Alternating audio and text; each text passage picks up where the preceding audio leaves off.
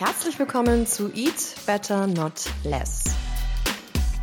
Dein Podcast für gesunde Ernährung und gesunden Lebensstil. Ich bin Marina Lommel, Ernährungswissenschaftlerin, Autorin, Speakerin und die Gründerin und Geschäftsführerin von Foodpunk. My plan is to walk our listeners through the different stages before pregnancy, during pregnancy, and after pregnancy, and explain to them what is the best way to nourish yourself. So I'm really happy to have a wonderful guest today. She's Lily Nichols from the US, and um, she is a registered dietitian and nutritionist focusing on prenatal nutrition and nourishment for the baby during breastfeeding and of course also gestational diabetes. And i'm so happy that we can talk about that um, in the area of real food. Happy to have you here.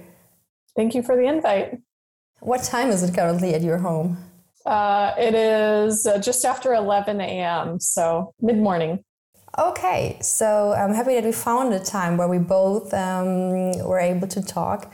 And um, we have some questions of the community because nourishment during pregnancy, before pregnancy, and after pregnancy is such a huge topic for our clients because we ourselves we focus on the nourishment for adults. And that's why i'm super happy to have you here. And um, my plan is to walk our listeners through the different stages before pregnancy during pregnancy and after pregnancy and explain to them what is the best way to nourish yourself during these stages. And so let's jump right in.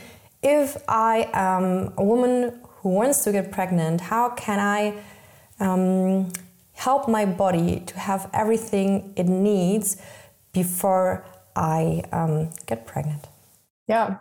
Well, it's a great question that a lot of people don't uh, think much about because I think the assumption is you only need to worry about uh, nutrition once you're actually pregnant. And uh, it turns out there's a lot you can do uh, preconception that can help with hormonal balance, which improves your menstrual cycle and improves your fertility, um, as well as uh, increase your nutrient reserves so that during pregnancy you don't become more depleted. Um, moreover, a lot of nutrients are transferred to baby in utero and play a role in um, proper development. Um, so things like neural tube defects, which is a type of uh, birth defect that can occur very, very early in pregnancy. And the, neural tube um, is finished developing uh, by like six, seven weeks of pregnancy. I mean, it's very early that the neural tube closes. And so, really, if you, you know, typically the way that we date pregnancy, the earliest you find out you're pregnant, you're technically at four weeks. So, that's a very short window to actually uh, make many dietary changes if you haven't been thinking about it ahead of time, which is why preconception stores of nutrients that promote the proper closure of the neural tube, such as folate, choline, betaine, vitamin B6, vitamin B12, um, and others, are so important to have sufficient stores of coming into pregnancy. So, with that, yes, there's a lot that you can do preconception that can improve all of those things. And one of the things that um, the points that I'll make here during our talk is that the foods that help you get pregnant and, and support your fertility are the same foods that support your health during pregnancy, and they're the same foods that support your recovery and also, um, you know, breast milk production, nutrient transfer into breast milk uh, postpartum as well. So there's a significant amount of overlap. There's just um, maybe some slightly different things to focus on during those stages. Um, but since I have a bit of information on your approach with um, really promoting nutrient dense, unprocessed foods primarily, those are the same ones that are important for all of these stages. So, uh, some examples are like you really need a sufficient amount of protein for preconception and for proper hormonal balance, for blood sugar balance, blood sugar balance plays like a very important role in keeping your inflammation levels low and low inflammation levels are absolutely vital for for optimal fertility and and conception and pregnancy. Um, so you're looking at eating a sufficient amount of protein not taking the fat out of all of your foods because you do need a lot of fat soluble vitamins to support these stages. You want to include uh, plenty of fresh produce. Those tend to be some of your best sources of folate, um, second only to organ meats like liver, by the way. So, liver is a very nutrient dense food to include in the mix. Um, and then mostly avoiding your, your highly processed foods, your refined carbohydrates, refined sugars, um, and refined vegetable oils. And I mean, you can take it as simple as that and like run with it. There, if your audience is already used to eating that way, there might not actually be that many changes that they need to take to optimize their fertility or prepare for pregnancy. Um, you just, if you're not already, you know, including some organ meats in your diet, prioritizing leafy greens, um, eating some fish and seafood, really important source of a lot of different nutrients like iodine and um, selenium, uh, DHA, and other things that are important for hormonal balance and fertility, um, then do focus on those things. But if you're already generally coming at it from a stance of limiting your processed foods, you are well on your way to uh, good nutrition leading into pregnancy. Yes, I have so many clients who say, Hey, I wanted to get pregnant for so many years and I changed my diet, and wow, there it was. So there's a scientific background for that, right? Absolutely, absolutely. We I, I see the same thing too. Um, it can go both ways too because you can have so-called overnutrition where you know a person is maybe coming into pregnancy on the heavier side with some insulin resistance and blood sugar issues but maybe it's just their diet isn't it's caloric calorically dense energy dense but it's low nutrient density. So there can be that issue. On the flip side, you can also have people suffering from, you know, eating disorders or chronic undereating, chronic overly stressed lifestyle, um, where it's like a different metabolic situation, but the same outcome ends up being reduced fertility. And ironically, the intervention for both, I mean, you might want a little more focus on avoiding the, the excessive carbohydrate intake on the one hand, but on the other hand, it's like you need sufficient amounts of nutrition, right? Uh, so, so, just some people need the advice to like just eat more food of all of the food sources because your body is going to be pulling really significantly from your nutrient stores throughout pregnancy and then even more so um, during breastfeeding. So, whichever camp you're in, the answer is still more nutrient dense foods, um, the ones that we've already covered.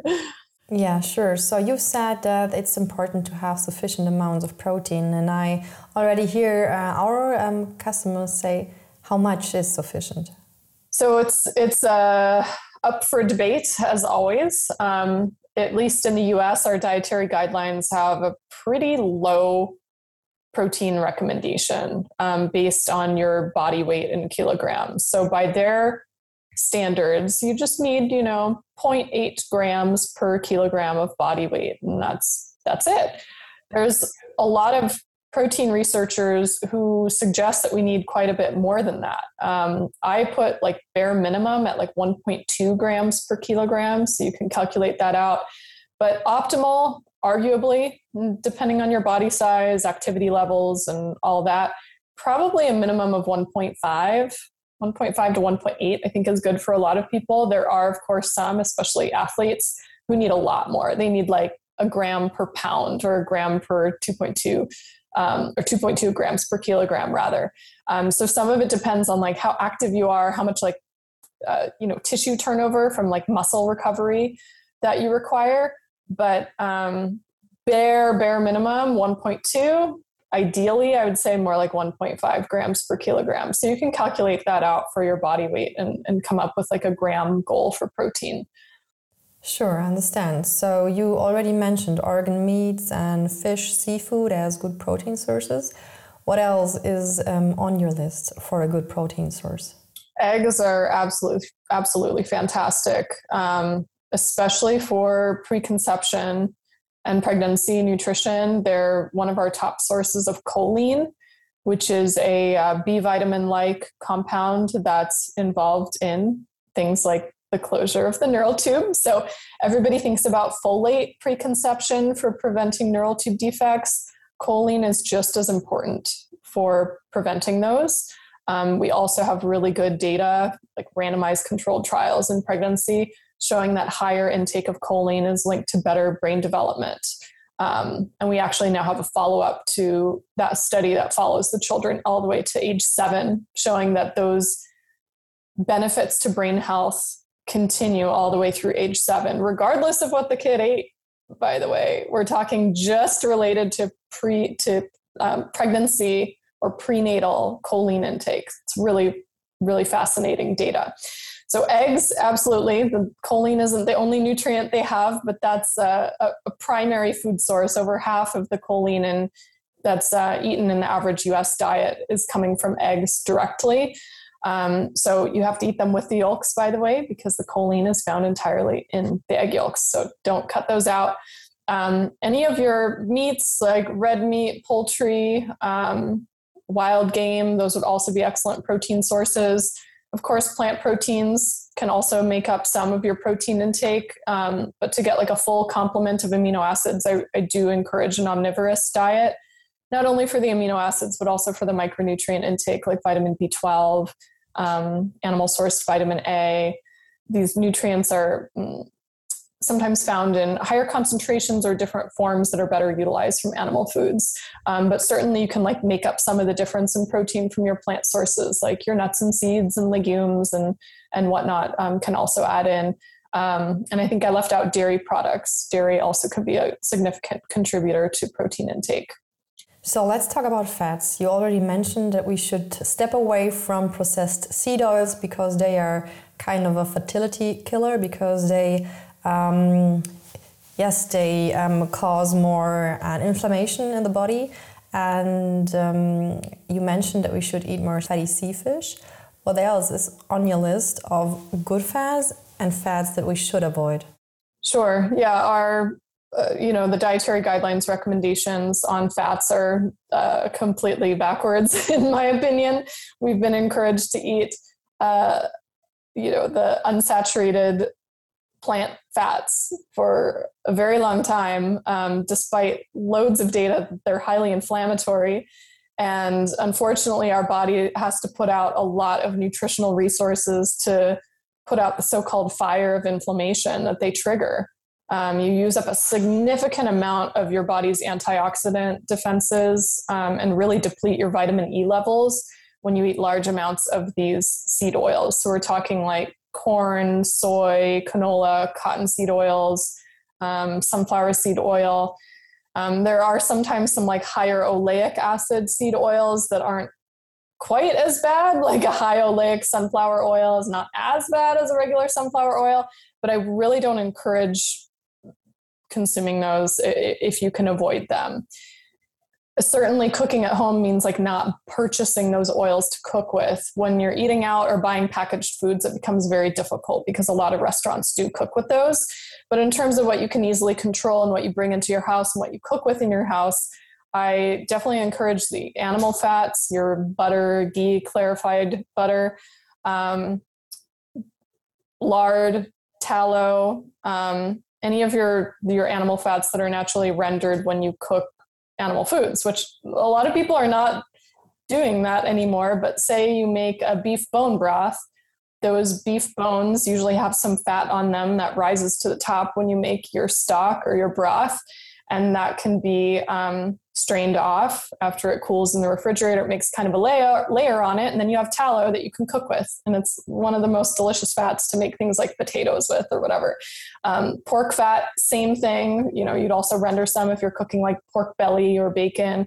Um, you absolutely should be cooking with those um, those fats and not throwing them out, not wasting them. You have your tropical oils like palm and coconut. Since they're mostly saturated, they're very stable. So they don't lead to that same inflammatory situation that you get from the high omega 6 seed oils. And then um, beyond that, I'd be looking at like avocado and um, olive oils, which are higher in monounsaturated fat. Um, they're not quite as stable for cooking as something like your, you know, animal fats, um, since they're not as high in saturated fat, but they do withstand, you know, heat a little better than than the seed oils. For the most part, I usually use those for salads or um, like cold settings um, because they they are more delicate than than the um, more saturated fats like your animal fats and tropical oils. So that's mostly it. And for the most part, if you are not taking the fat out of all of your food, um, and then just cooking with you know some fat when you make your vegetables or other things, you don't really have to go like hog wild, like eating tons and tons of butter.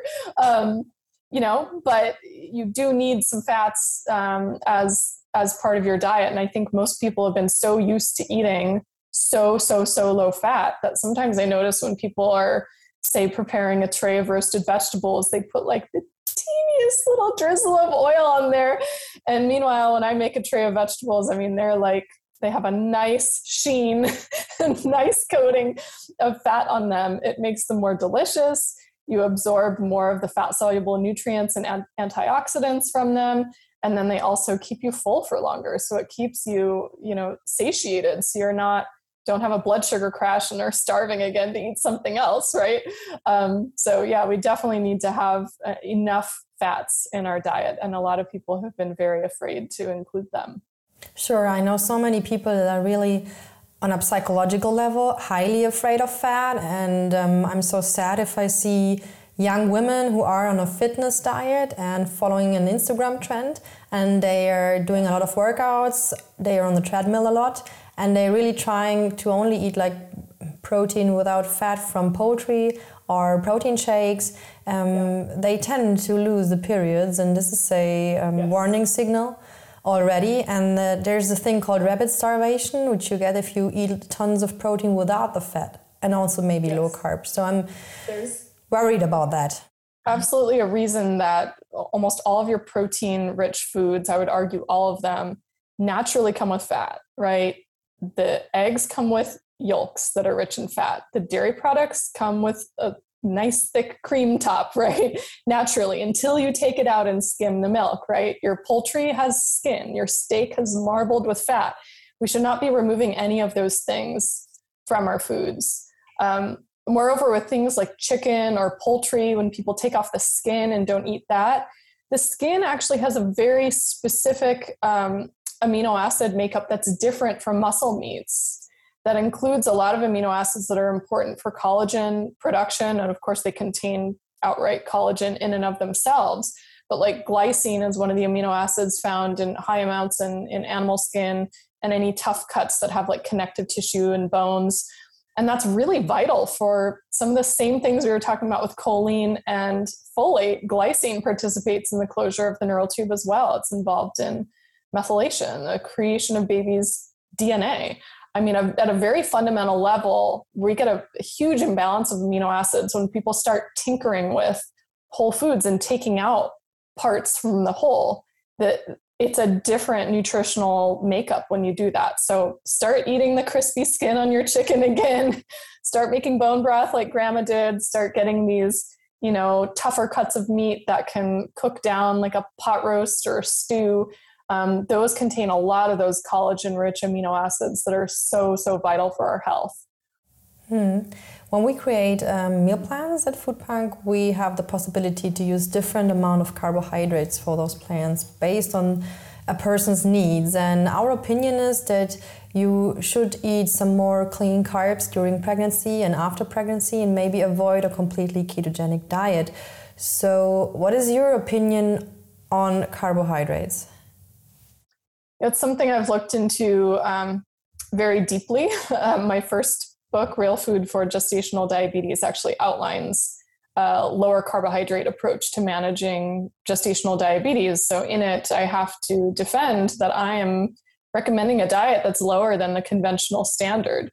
The conventional minimum is 175 grams of carbohydrates per day for pregnancy.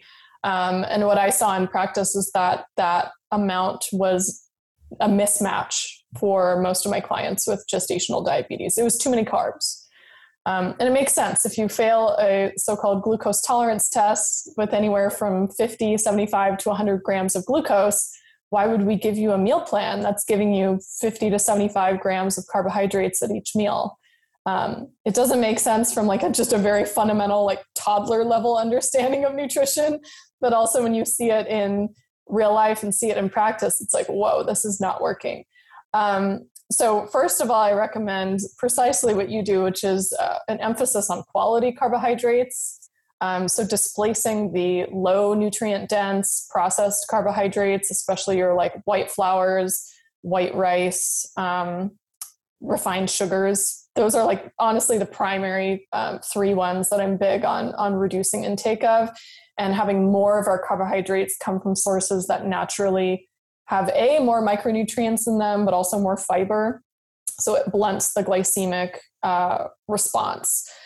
Um, I'm with you on that. I don't think most people need to go on a full on ketogenic diet during pregnancy, and everybody has different definitions of what ketogenic is. But for most people, that's like less than 50 grams of carbohydrates per day. Um, so, certainly, if somebody's coming into pregnancy eating like full keto, like less than 50 or 30 grams of carbs per day, they have more wiggle room for carbohydrates. And I emphasize the whole food ones if somebody is coming into pregnancy with a fairly high carbohydrate intake, I might not have them like go. They might they might just need to titrate down a little bit, right? so it's it might be a different scenario. Um, but usually, I max out my carb recommendations for pregnancy around 150 grams per day. That being total carbs from high quality sources. There are exceptions to that rule, of course, like somebody who is um, underweight or has struggled with eating disorders or is having trouble gaining weight during pregnancy or is a very athletic so they you know you burn a lot more sugar when you're active you can handle more carbs um, then you might go higher than that. But for the most part i'm i'm keeping it usually somewhere between about 90 and 150 grams of carbs per day. And i feel like that gives you um, a it's not so restrictive. B you have better intake of certain micronutrients like potassium, uh, magnesium, folate, especially if you're doing, you know, leafy greens and asparagus and those kinds of carb sources. It allows you to get sufficient amounts of fiber, which supports bowel regularity, um, and it's not super restrictive. Um, at the same time, for the most part, you're usually not triggering, uh, you know, hyperglycemia after meals at that level of intake. There are of course exceptions because I work in the gestational diabetes field that sometimes I'll have a client who comes in very insulin resistant. Um, so they're pre diabetic or borderline type 2 diabetic, and they do need to be stricter on carbs, a little lower than my recommendation. So I think it can be customized as long as you're cautious about still including like the most nutrient dense carb sources that are providing a lot of those, um, you know, micronutrients of concern. Um, that said, like beyond our, you know, vegetables, um, legumes, nuts, and seeds, really most of the nutrients that are required for pregnancy are most concentrated in our animal foods, not the plant foods. So that I'm most concerned about them meeting those goals than I am about like carbohydrates absolutely providing like this wide array of micronutrients that are missing from the diet. It's actually kind of a misnomer in nutritional science to look at carbohydrate rich foods as particularly nutrient dense. There's a handful of examples and exceptions, like I mentioned potassium and folate. But if you're eating nose to tail and are eating seafood and are eating organ meats and are eating eggs, um, a lot of those potential gaps actually can be filled by um, animal foods. It is super interesting that like we've never talked ever before and you have such a similar view on how to nourish um, people in general and pregnant women because like most of our meal plans um, come with 100 grams of carbs for pregnant women some have 50 some have 150 but it's like on average it's like 100 what we recommend um, for like a standard pregnancy and um, that's, that's really interesting An dieser Stelle folgt unsere Werbeeinblendung. Der Podcast wird dir präsentiert von Foodpunk. Das Unternehmen, das ich 2015 gegründet habe, erstellt personalisierte Ernährungspläne. Das heißt, mit Foodpunk kannst du ganz leicht und effizient dein persönliches Ziel erreichen. Egal, ob du abnehmen möchtest, Muskeln aufbauen, dich definierter fühlen oder deine Gesundheit verbessern möchtest, Foodpunk ist dein Partner. Auf unserer Website kannst du deinen persönlichen Ernährungsplan erstellen lassen. Dazu füllst du zuerst einen Fragebogen aus und gibst uns Infos darüber, wie du dich ernähren möchtest, zum Beispiel welche Ernährungsweise du wählen möchtest. Das kann vegan sein, vegetarisch, Paleo oder sogar das Autoimmunprotokoll. Natürlich fragen wir dich auch nach deinem Ziel und deiner Aktivität, deinem Sportpensum, aber es ist auch kein Problem, wenn du keinen Sport machst. Auch zahlreiche Unverträglichkeiten und Wünsche können wir mit beachten. So ist zum Beispiel ein histaminarmer Ernährungsplan möglich oder aber auch der Ausschluss von einzelnen Lebensmitteln, die du nicht essen möchtest. Unterstützt wirst du von tausenden Menschen in der Foodpunk Community und unseren kompetenten Ernährungswissenschaftlerinnen bei Foodpunk. Klick dich jetzt rein auf foodpunk.com/podcast, füll den Fragebogen aus und starte mit deiner individuellen gesunden Ernährung mit uns durch. Why do you think that these standard recommendations are so far away from what we recommend? So I dug into this. Where does that 175 gram minimum number come from? Um, and I devote a whole chapter to it in Real Food for Gestational Diabetes. But in short, it's based on a lot of assumptions. Like many of our guidelines, you look at our guidelines and they come from a very top down approach of this is the amount of macronutrients that you require, and then you make meal plans based on those macronutrients.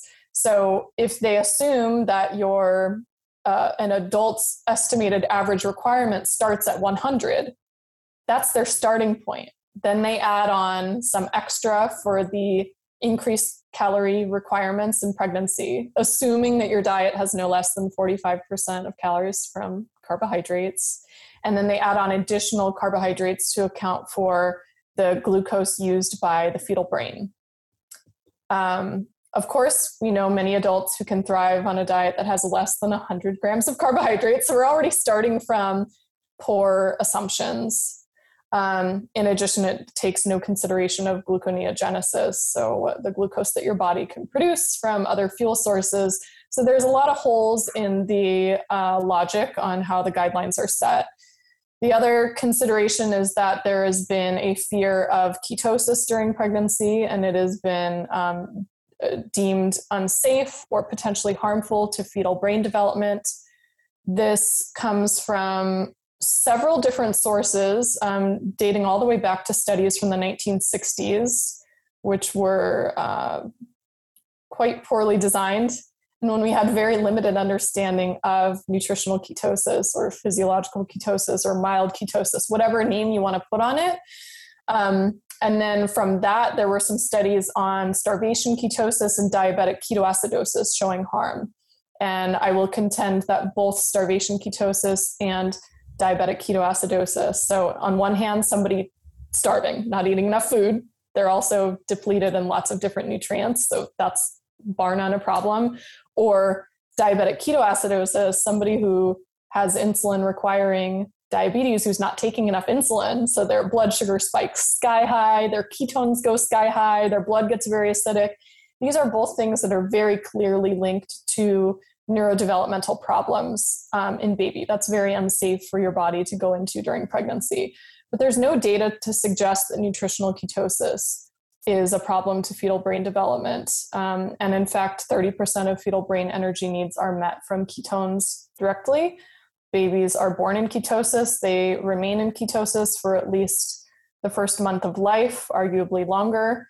Um, and furthermore, the placenta actually manufactures its own ketones if maternal supply is not sufficient, showing that there's actually like a backup system to try to maintain a sufficient level of ketones for the baby because there are uh, special lipids in the brain, essential cerebral lipids, they call that, that are built from ketones.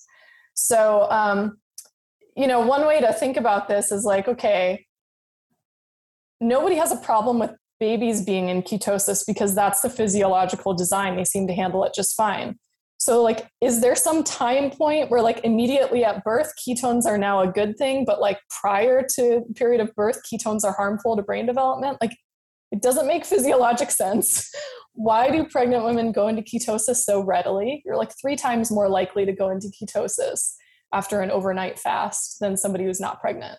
Why is that? like are our bodies designed poorly where if you skip a meal you're going to go into this dangerous state of ketosis and cause harm to your baby's brain development like none of it actually makes sense but um, again these are recommendations that were based on um, outdated and uh, poorly outlined assumptions that have not proven to be true when you actually look at the more modern research. I understand. So initially, we um, focused on the prenatal um, nutrition, the nutrition you need when you want to um, conceive, if you want to get pregnant.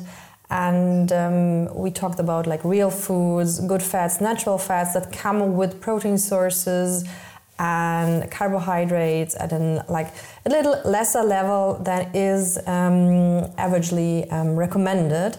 And if we jump into the pregnancy, is there something additional that we need to think about, or is the recommendation actually the same to focus on the real foods, good fats, good protein sources? It essentially holds true um, with some caveats, which are there are stages of pregnancy where you may have different symptoms that prevent you from eating the way that you want to eat. So, first trimester is a good example. A lot of women get nausea or vomiting or food aversions. And so, your you know, intake, um, macronutrient balance, the timing of your meals, the quantity of food that you're able to eat one time, all of those things might shift. Uh, your metabolism is already starting to pick up. Your thyroid is producing like 50% more thyroid hormone by the second trimester. Um, and if you have a lot of nausea and everything is coming back up, even if you want to eat a salad with salmon on it, that might not stay down, go down, or stay down. And therefore, um, some women do better having a higher carbohydrate intake during their uh, first trimester than what they are accustomed to, or a higher proportion of their diet coming from carbohydrates because they might overall be eating less food just because they can't keep much down. Um, but you need to get energy somehow. Um, so in that stage, I focus a little more on a concept I call no naked carbs, which is just to try to match your carbohydrates with a little bit of protein as much as you can tolerate, right? So if the only thing you feel like you can tolerate is sourdough bread, try to have it with some butter and an egg, you know. Um, that'll significantly dampen the blood sugar spike. But that is a very unique stage where your body might throw a lot of weird symptoms at you and you have to adapt. Um, second trimester, it, it depends. Sometimes the nausea persists partway through the second trimester, but typically for most it is at least starting to decrease.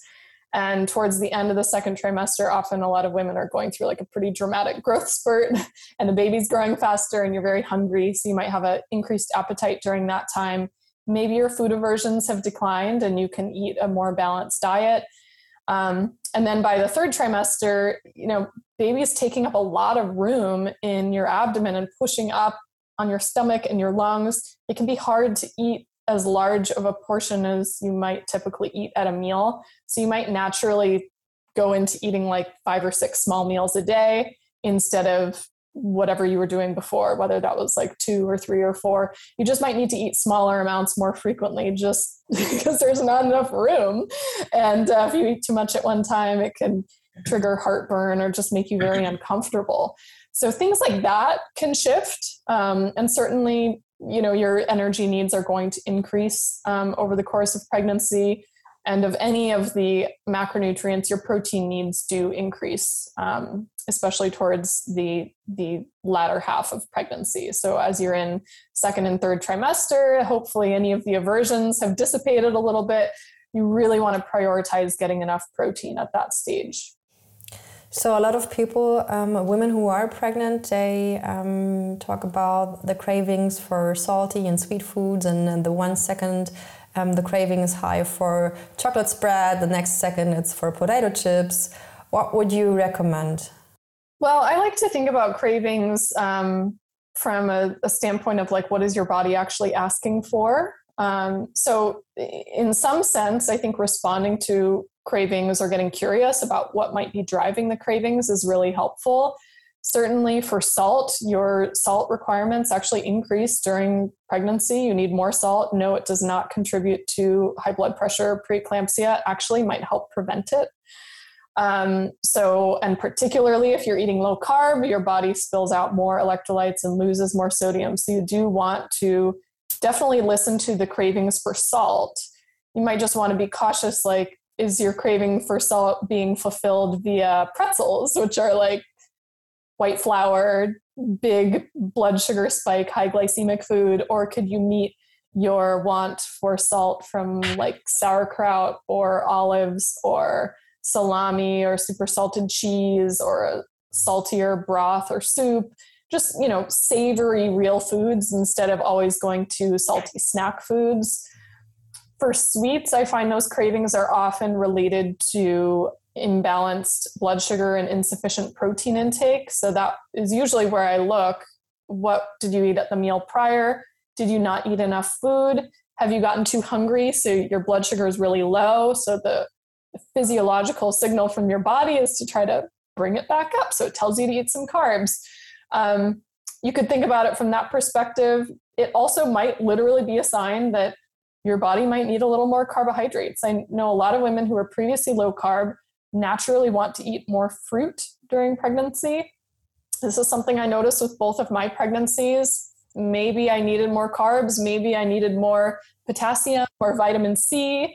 Um, so I, I would just encourage, you know, filling those sweet cravings with healthier things, you know, whole fruit, um, dark chocolate, those kinds of things, rather than like whatever, whatever candies is calling for you. I mean, certainly none of us are perfect. I didn't cut out sugar entirely from my diet during pregnancy, but it's more about, um, you know, day to day trying to make the best of of the cravings and think about where where could they be coming from and how could I meet these in the healthiest way possible while still satisfying the craving. You know, no need to deprive yourself and be miserable over the course of pregnancy either.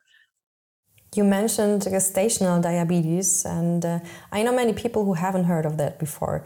Could you please explain what is gestational diabetes? And uh, yes, how is it developed during pregnancy, and what can we do? Yeah, so gestational diabetes is elevated blood sugar that's either first recognized during pregnancy or first develops during pregnancy. That can mean two different things, by the way, because really any blood sugar issue that's diagnosed during pregnancy is, unless it was a pre existing thing that you already knew about, it's called and treated as gestational diabetes. That means if you had prediabetes and didn't know about it, you could come into pregnancy already with a level of insulin resistance. You'll have high blood sugar on a blood sugar screen, or maybe you'll have a high A1C in your first trimester, and they'll call it gestational diabetes because any blood sugar, newly diagnosed blood sugar issue that's identified in pregnancy counts as gestational, whether it was 100% triggered by pregnancy or if it was a pre existing issue. Uh, generally speaking, though, your body does become more insulin resistant over the course of a pregnancy, and this is normal and to be expected. Um, if the body is adapting as expected, your body simply produces more insulin. So you're often producing double or triple the amount of insulin at the end of pregnancy than you were pre pregnancy. This overcomes that insulin resistance and still maintains uh, normal blood sugar levels. And blood sugar levels do actually trend slightly lower than non pregnancy levels. Um, this is an important uh, distinction because some people try to normalize high blood sugar in pregnancy. Oh, well, oh, you're just more insulin resistant, and so it's normal. It's actually not normal. It's normal for your body to overcome the insulin resistance with a sufficient amount of insulin to still keep your blood sugars quite low. Um, there are a lot of factors, of course, that can play a role in this, like a family history of type 2 diabetes, um, if your mom had gestational diabetes when she was pregnant with you, um, if you're coming into pregnancy already with insulin resistance, maybe coming to pregnancy at like a higher BMI or with PCOS or some other factor that's associated with insulin resistance. Um, these are all all potential things that can play a role. And then I think for the most part, you know, in in rare instances, it's like a sudden thing that only develops during pregnancy and then goes away most of the time we're from what i've seen since we screen in the first trimester with the hemoglobin a1c most of the time what i see is pre-existing pre-diabetes. That was already going on pre-pregnancy. It's just magnified and identified during pregnancy. Um, and that's why there's such a high incidence of developing type 2 diabetes after a gestational diabetes pregnancy because there's some underlying insulin resistance. You can do things, of course, after the fact to help reduce your chances of developing type 2 later on. Um, but the data is that anywhere from 30 to 70% of women with gestational diabetes will go on to develop type 2 diabetes. And it's like the number one predictive risk factor in women specifically. So it's like, warning light has come on in your car. you want to be prioritizing blood sugar balance lifelong, even if you're not testing your blood sugar constantly when you're not pregnant anymore it's something to keep an eye on um, and something to you know consider what did you do during pregnancy that helped to manage your blood sugar? What do you do nutritionally, lifestyle wise? Those are the same things that you'll want to do long term so that it, you know, isn't an issue. Yeah, sure. So if we talk about blood sugar balance, uh, we talk about reducing the overall amount of carbs and choosing slower carbs, but also about like the combination of meals. An apple, which I eat separately from other um, macronutrients, has a different impact than an apple I eat with some fat and with some protein because it has a lesser um, impact on insulin and glucose levels. Would you um, say so as well? 100% agree. Yeah. So fat, protein, and fiber. Um, I'd add to that even like acidic foods. Um, those things all help to blunt uh, blood sugar and insulin response to a meal. So, an apple eaten with a piece of cheese or with some peanut butter is much better for your blood sugar levels. You won't spike and crash as much as an apple um, that you know you eat by itself. Like it, it, it matters what you pair it with. Likewise, the overall balance on your plate. Um, I think some people think like, oh well, fat and protein will like cancel out the carbohydrates of the meal, and that's not entirely true. You'll you'll have a lesser blood sugar response if you have protein and fat and fiber also at the meal but if you're still having a massive portion of carbohydrates, or maybe maybe massive is a wrong word, a, a slightly bigger portion of carbohydrates because it's is less than people think that can trigger a pretty big blood sugar response. Um, if you're if you're having like what would be probably a typical portion of pasta or potatoes, it doesn't really matter if it's paired with lots of protein and fat, you'll still have a really big blood sugar spike. So you want to like overall think about slightly smaller portions of your carbohydrate rich foods like your potatoes and starchy foods, pastas and whatnot, and have a larger portion of your plate from those lower carb vegetables, your proteins and fat. That will give you like a slight rise in blood sugar and it'll kind of come down slowly over time rather than a bigger curve. And that's really what you're trying to avoid with gestational diabetes is a big post-meal blood sugar spike that's that's one of the number one indicators of uh, predictors of um, you know complications with mother or baby related to gestational diabetes is big post meal spikes and there actually is data on pregnancy using cgms continuous glucose monitors even in women without gestational diabetes that when they assign them to a low glycemic index diet so the so-called slow carbs that you're talking about their blood sugar variability is 50% lower than the ones on the high glycemic plan, even though the carb intake is roughly the same. Likewise, we have other data showing that a low glycemic index meal plan reduces the chances that a woman will require insulin to treat gestational diabetes by about 50%. Because if you're not overburdening your pancreas to produce tons and tons of insulin that it can't keep up with, then yes, you're less likely to require medication to do that job for you. You can just reduce the blood sugar spikes and reduce the demand on your insulin production. If there would only be three recommendations you could give to pregnant women, what would be these top three recommendations?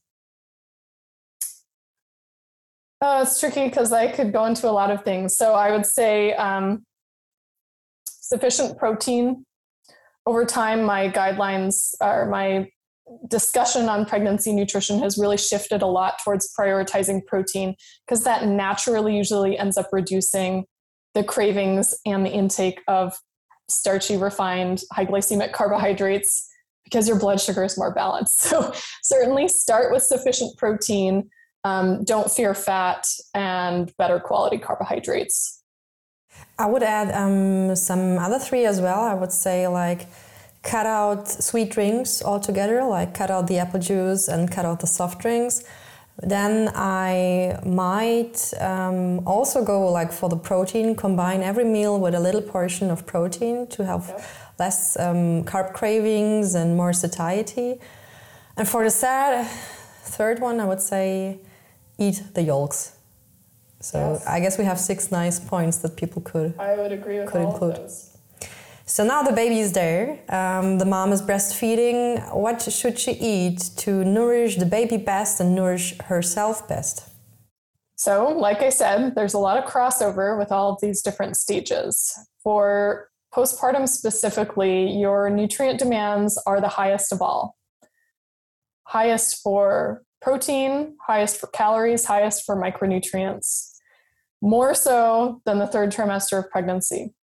And yet, this is a time where most women are more preoccupied, maybe from societal or family or friend pressure to just drop the weight as quickly as possible. And this is actually the, the wrong thing to focus on. Um, in fact, eating more food and eating more nutrient dense food will, over the long term, much better support your recovery. And yes, you will lose the weight, but it might not be immediately, and that's okay. This is a time where you need a lot of nourishment. And I mean like a lot, depending on how your birth went down. It's a very um, energy expending process. If you gave birth, you know, physiologically, um, vaginal birth, and you had like very long labor, for example, that's like the equivalent to running a marathon. Maybe you had a cesarean section. So now you had major abdominal surgery and like a major wound that needs to heal. Um, or maybe you had an emergency C section where you got both the marathon and abdominal surgery. Any way you slice it, the nutrient demands are very high in your body for recovery, especially those first two weeks. You might find yourself hungry for double, triple, quadruple portions, um, especially for protein rich foods. And so you really want to go heavy, heavy, heavy on the protein. Um, the only study that we have looking specifically at protein requirements postpartum was done at three to six months postpartum in breastfeeding women, and they required the protein needs of an athlete. And that's at three to six months. That's when most of your recovery, like major physiological recovery and remodeling of the uterus, healing of any surgical wounds or tears or anything, that's all taken place. Your milk has come in, hormones have kind of leveled out a little bit, and still at three to six months, the protein demands are very high. So I cannot underemphasize the importance of eating more food, eating more protein, eating more fat. You actually probably might need to eat more carbs too for a period of time, simply because your energy demands are so high that it might not be um, proportionally you're eating more carbohydrates, like they're still in balance to your protein and fat intake, but gram wise, it very likely may be higher. So don't fear that. Your appetite and energy needs will come down over time. Um, typically, after the period of exclusive breastfeeding is complete, and, and as baby transitions to more solid foods and is nursing less, this can vary baby to baby, but your nutrient demands will slowly taper off um, over time. So that's, I mean, it, it, sort of is the same conversation as always, just for different reasons. But I, I'd say the, the big, big one is that protein without taking the fat out of it, of course. A lot of women complain of being crazy hungry and getting insane cravings and needing to like raid the pantry to eat whatever they can because they're so hungry when they're breastfeeding, you're burning like 500 additional calories per day just to produce milk. And then add on the sleep deprivation and all that on top of it. But if you consume enough protein, you'll much better stabilize your blood sugar levels so you won't crash as often and then won't have those insatiable cravings for carbohydrates and, and quick foods. Um, the challenge with a baby is that you're you don't have the time, energy, physical strength, wherewithal to be cooking food all the time. And this is a time where traditionally, at least outside of Western cultures, there was a very big emphasis on supporting new mothers. Um, so oftentimes it was older female relatives, like your mother, mother in law, aunts, um, that would prepare food for you and like take care of you. So you could just rest and recover and nurse your baby and and not be burdened with thinking about all of those things and that is um, uh, a challenge to recreate that in you know our modern culture but it probably needs to happen um, the whole last chapter of real food for pregnancy is all about uh, postpartum recovery and breastfeeding nutrition. I also have a blog post that goes through like 50 plus real food postpartum recovery meals um, links out to recipes and gives you some rationale. I wanted to have like a separate resource not in a book that's like freely available to everybody because i think it's so so so vital that we prepare new mothers for the really intense energy and nutritional demands of postpartum. And it can dramatically change your quality of life mental health um, everything um, if, if you're properly nourished during that time there's a saying that it takes a village to raise a kid so uh, for all non-pregnant women and men out there maybe it's a good idea to support the moms, the newly um, moms, uh, with some cooking and some support because they have yes. so much work already. So that's something good you could do. Bring them a meal. Make a delicious stew, make a soup, make a casserole, something very protein dense. Bring a big, uh, big quiche that they can reheat. Um, bring food. Don't just come over to see the baby and hold the baby babies want to be in mom's arms anyways bring food do her dishes and then leave within 30 minutes to an hour unless she really wants the company at that time you you really need a lot of rest and nourishment postpartum yeah. there's one thing you said that really stuck to my mind it is when you mentioned that the nourishment i have during pregnancy impacts the child and the nourishment of the child even up to 8 years after birth this is huge and I didn't know about that. So no matter what the child eats, you have such a huge impact on the development of this little body and uh, this newly born born child. Yeah, and there are there are so many other examples of that effect. We call it epigenetics, like how the genetics of, of a baby, the expression of their genes can impact their the rest of their life, their future risk of disease, their future brain health, the blood sugar thing is is another one. You know mothers who have elevated blood sugar throughout pregnancy their babies face anywhere from a 6 to 19 fold increased risk of developing type 2 diabetes often by the time they're teenagers by the way. So their metabolism is programmed in utero. So if you have well balanced blood sugar and your metabolism is functioning well and you're not overburdening your body with so many refined carbohydrates and sugars that it has to produce so much insulin that impacts their metabolic health. That impacts their pancreas their insulin resistance their risk of disease later in life it's huge. It cannot be understated how important this is and some of these effects we know can last generations. You can interrupt that in your generation if something went awry you know during your mother's pregnancy with you. You can interrupt that with better nutrition and, and change you know the the genetic um, expression in your in your baby. It doesn't mean you're going to change the genetics but in terms of thinking about disease or risk of disease as being hereditary um, it would it would lessen the impact of whatever the negative like say there's a risk for type 2 diabetes in your family you could lessen the risk for that even though the baby has the same genetics it's the expression of the genes that can impact that I have three more community questions that I would like to ask you.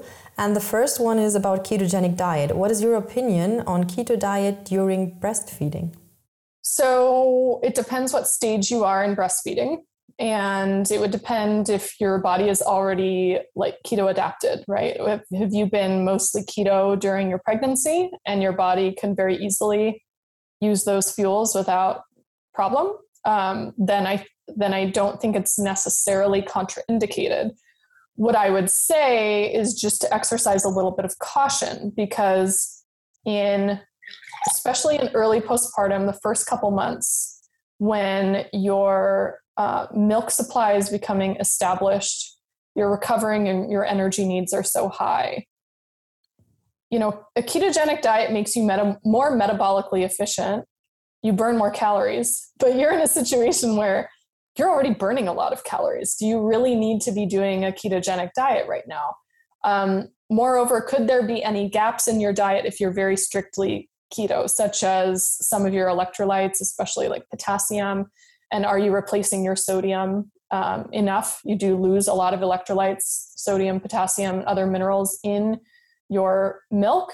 So if you're noticing any issues with supply or baby's really fussy or you feel very dehydrated or feel very constipated or have headaches or um, leg cramps those types of things i might think about titrating up your carbs a little bit and that could just be from you know healthy whole foods that are electrolyte rich like your whole fruits and uh, uh, you know root vegetables um, winter squash those types of foods um, and you don't have to go like absolutely hog wild on the carbs. I certainly was relatively low carb while nursing, but there are some anecdotal stories of um, lower milk supply and challenges like establishing your milk supply um, in women who are very strictly uh, ketogenic. So I usually recommend not going below 50 grams of carbs per day. And arguably, I think most women do better at like 100, 150, maybe 200 or more grams of carbs in early breastfeeding. It really depends on their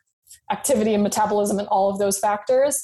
Um, and wait until your milk supply is really well established. And then if you want to, you know, experiment with going lower carb, then just very gradually titrate down. Don't go from like 200 grams a day down to like 20 grams of carbs a day. That's that creates a, you know significant stress on your body. And when your body is under stress, you produce less prolactin, and that's required for breast milk production. So think of you know where you kind of want to pull the levers metabolically and what stresses you're incurring because it, it is a very stressful period of your life and if being very very low carb keto is causing an additional stress and reducing your prolactin levels then it might be a mismatch for this stage at the same time, I know women who were keto during their pregnancy, keto postpartum, had no problems nursing whatsoever. Their body was really well adapted to that way of eating. So I don't ever say a blanket, don't do that. I just add a couple cautions on hydration, electrolytes, sort of titrating slowly, and then watching your supply because everybody's um, experience of breastfeeding and, and milk supply is, is very individual. What else can I do to support milk supply in terms of which kind of foods should I eat? So the biggest thing with milk supply, um, you know, yes, nutrition and sufficient hydration and electrolytes are are important from a nutritional perspective, but the like mechanics and physiology of nursing and, and mother infant connection um, cannot be understated. So if you have a lactation consultant or lactation educator available, um, they can really help to troubleshoot some of this stuff. So there's many, many possible things. If baby is not extracting milk efficiently from your breasts, they do not get the signal to keep producing that same volume of milk. In fact, it's a negative feedback. The less milk that's transferred, the less milk your body produces. So if there's any issues with a latch or tongue tie or not offering the breast often enough, um, being separated from baby overnight because your prolactin levels are highest at night. So, nursing at night is actually very important for maintaining your uh, milk supply, by the way. If you are separated from baby, are you pumping at the same intervals as you would when you're nursing with baby? Um, also, understanding that transfer of milk to baby directly is always higher than whatever pump output is showing you. Because again, it's that very delicate hormonal balance and, and physiological connection there that really does influence um, milk transfer. But I, I would be looking at all of those other factors in addition to just the food part because you know at the end of the day it's optimal to have like sufficient food and nutrition and hydration and electrolytes like you'll have a better quality of life and arguably that can you know support your milk supply but we also have scenarios of women in absolutely like terrible situations with limited access to food and they're practically starving and they still produce milk, right? Like your body will steal from you in order to make the milk. So it's a little bit of both. For optimal, yes, the nutrition part, but also is baby actually transferring milk um, effectively? And that's something where there's thousand different factors that can be at play. And so having another lactation professional to help you troubleshoot and, you know, learn this art of breastfeeding because it's it's sure it's natural, but it doesn't always come naturally. And there's sometimes some hiccups along the way. It it often does necessitate some, you know, expert guidance and and support. The third and last question of the community is about iodine. And our client asks Is um, the ba baby nourished with sufficient amounts of iodine if the mother has enough high enough levels of iodine, or do I need additional foods enriched with iodine? So, if you're taking in enough iodine, your milk will have enough iodine for baby. So, a lot, a lot of different nutrients, not all of them, but I'd say the majority of your micronutrients, a mother's intake and nutrient stores is predictive of the nutrient levels in breast milk. I actually teach a whole like 90 minute professional webinar at the Women's Health Nutrition Academy specifically on nutrient transfer into breast milk. Iodine is one of them that is very reflective of maternal intake. Um, so, if you want to know if you have enough iodine, they usually measure it by a urinary iodine um, concentration. Breastfeeding women have some of the highest iodine concentrations of the entire population, uh, along with many other nutrients, by the way. But your iodine requirements are, are nearly double what they were um, compared to a pre pregnancy. They're also higher during pregnancy, by the way, but lactation, the highest of all. And a lot of women are low in iodine because the primary sources of iodine in the diet really are mostly sea- seafood especially seaweed. So, women in uh, Asian countries that traditionally have a high seaweed intake have much better iodine status and higher iodine levels in their breast milk. Um, but if in your area the you know it's primarily seafood, not much seaweed, then you're really looking at seafood like your fish and shellfish, um, and then milk and eggs those tend to be like your top three sources. For the US, which eats like very little fish compared to some of these other countries, like on average, women in the US eat like three ounces of fish a week. The primary iodine sources are actually dairy products and uh, eggs. So this becomes a big problem for people following a plant based diet who are not getting any animal foods. Um, unless you're eating seaweed on a fairly regular basis, you're probably pretty low. So um, typically, you know, it's recommended to continue with a prenatal vitamin postpartum. Um, I recommend it for the first six months postpartum at minimum, just to replete your nutrient stores, maintain sufficient nutrient levels in your breast milk, fill in any gaps in the diet, really. Um, and that should contain iodine. Um, usually, 290 micrograms per day is what's needed for for breastfeeding if you're not doing that or you just want to add additional, then seaweed would be a really excellent addition to the diet on top of your usual fish and seafood, dairy, and and eggs. And so you could do dulse flakes um, that you add along with salt. You can add kombu or wakame or other seaweed when you're making broth or cooking beans. It usually just melts down into almost nothing. Maybe you enjoy things like miso soup that have seaweed added into it or like seaweed salad those would all be really excellent ways to boost your iodine. And you don't need massive uh, uh, portions of seaweed to get a lot of iodine. It's really quite concentrated. Um, those like nori seaweed snacks. I don't know if you have them over there. They're like sheets of nori that they're usually used to make sushi, but they also have them in like little snack size bites. Those are also a, a really good option as well.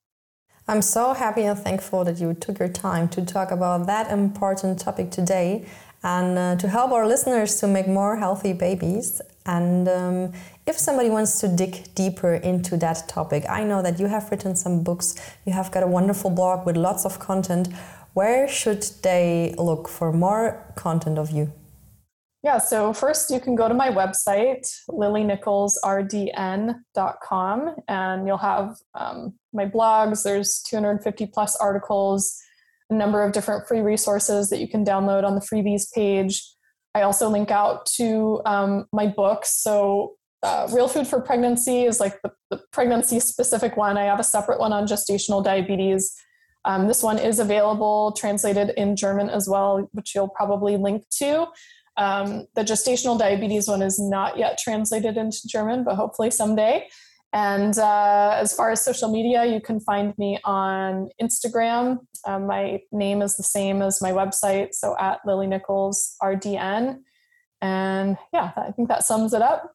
Perfect. So we will link everything you mentioned in the show notes. And thanks again for having you here and um, have a good day.